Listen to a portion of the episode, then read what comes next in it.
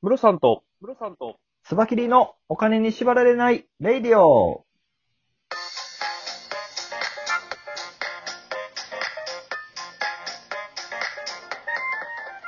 この番組は、元野村証券の営業コンサルタント、ムロさんと、テクニカルアナリストのスバキリがお送りするお金と経済のことについて話す番組です。イェイいありがとうございます。きます。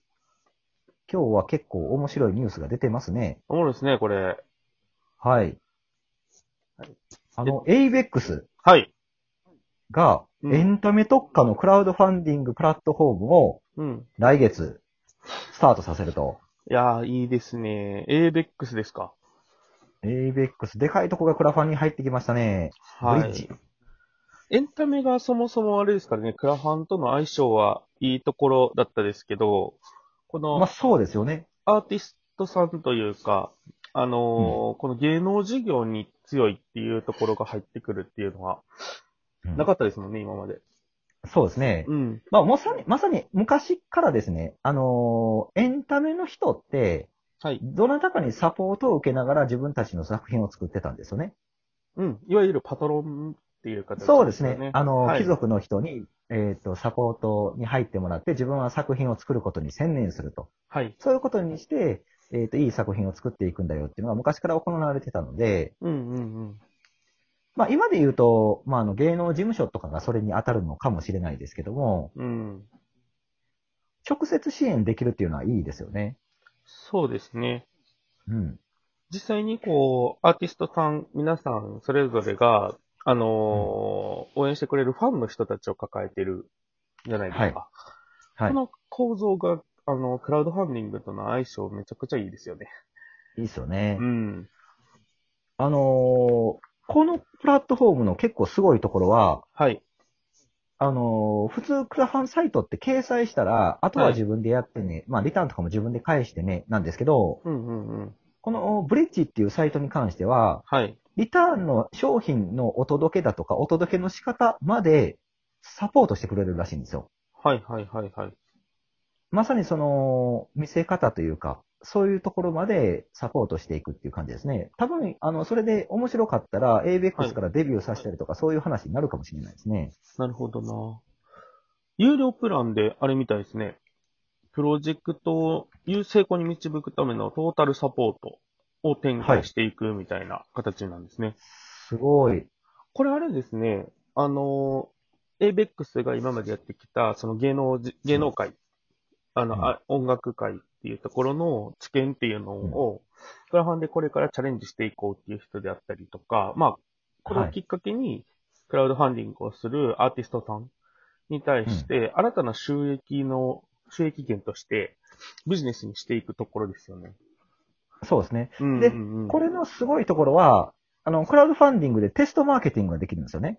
はい例え、ば、新しくデビューしたいアーティストがうんクラウドファンディングをして、支援を集めたなら、すでにその、あの、ファンを獲得してて、CD とか出しても、まあ、CD って言うんかどうかわかんないですけども、うんうんあの、、お音楽を出しても売れるということが、ABX 側もわかるわけですから、サポートしやすくなるわけですよね。あの、テストマーケケティングにより選別ができるというか。はいはい。そこで、こう、あの、アーティストさんからすると実績を一つ作れるわけですね。そうですようね。んうん、うん。で、も、ABX って言ったら、あの、トリプル A とか、はい。あの、浜崎あゆみとか、に、そうですよね。はい。あの、高田組とか、うんうんうん。あの辺全部 ABEX なんですよね。そうです、ね。例え、ば、高田組なんかがクラファンした日にはすごいでしょうね。確かに。そう、でも、一個気でになるところは正直あって、僕。はいはいはい。あのー、ABEX って、あの、まあ、アーティストさんそれぞれで、ファンクラブとかはい。作ってはるじゃないですか。ああ、確かにね、で、オンライン通販サイトもあるじゃないですか。ありますね。っていう中で、クラウドファンディングってどういう位置づけになるのっていうのは、結うんう構気になってるんですよね。まあ、どういう感じでやるかですよね。まあ、この人らが出てくるか出てこないかですよね。あくまでデビューしてない一般人向けにクラウドファンディングサイトとしてやるのか、うん。こういうアーティストらもガンガンにプロジェクトを立ち上げていくのか、どっちかでしょうね。うん。あの、吉本が運営してるシルクハットっていうクラウドファンディングプラットフォームがあって、はい。それは芸人さんがガンガンプロジェクトを作ってるんですよ。はいはいはい。例えば、あの、西野昭弘さんとかね、はあのい。シャンプーハットの哲司さんとかは自分のその、あの、ラーメンの鉢を作ったり、日本酒を作ったりするプロジェクトを立ち上げたり、うんうんうん。今、あの、その、劇場で仕事ができなくなった若手芸人とかが、はい。オンライン飲み会をチケットでクラウドファンディングで売ったりしてるんですよね。うんうんうんうん。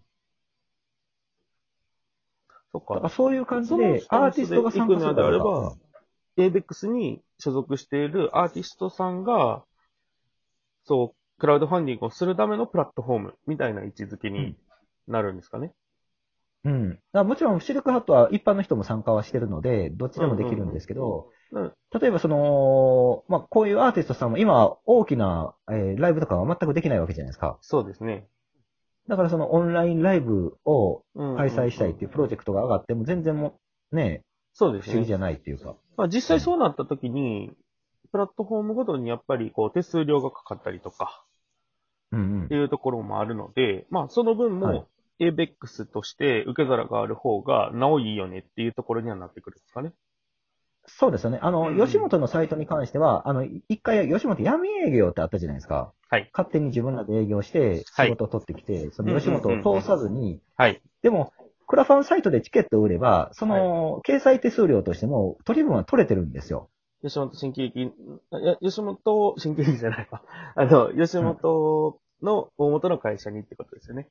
そうそうそう。ということは別にそ、ね、あの、手数料もらえるから、そこでチケットを勝手に売ってくれてもいいよっていう話になるわけですよ。それは闇営業じゃなくて、ちゃんと取り分が発生するので。うんうんうんうん。なんで、そそこのを営業するときはそこ通してやってねっていうことですよね。そうそうそう。そうするだけで OK ってことですよ。うんうんだから、ABEX のおそらくアーティストさんたちも全員売り上げは下がってるでしょうから、はい。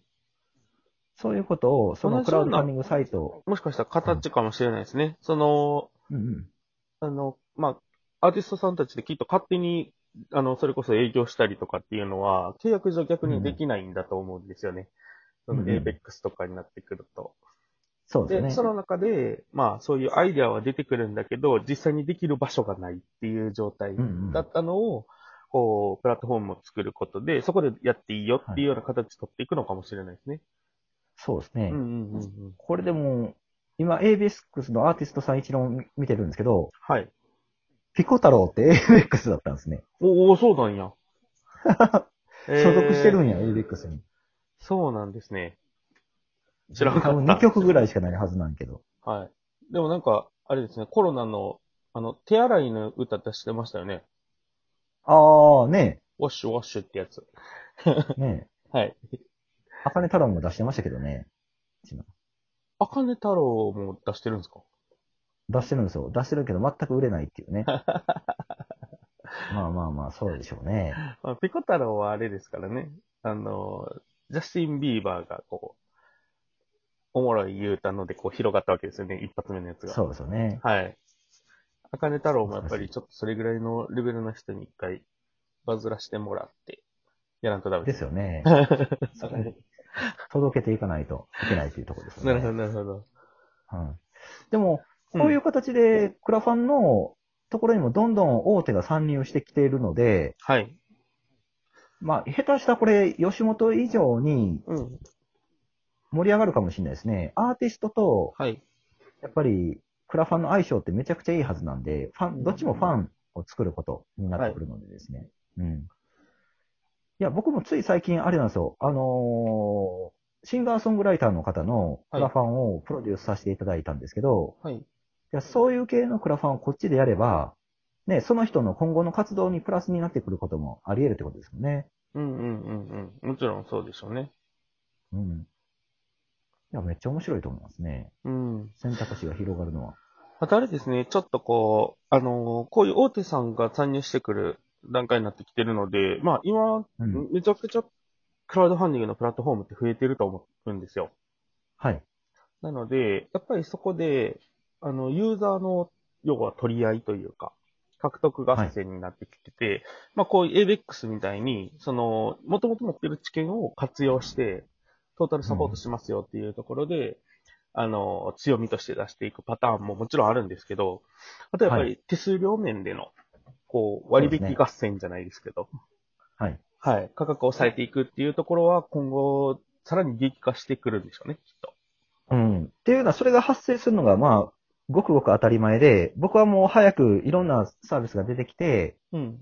あのー手数料が下がってほしいとは思ってますけどね。はいはいはいはい。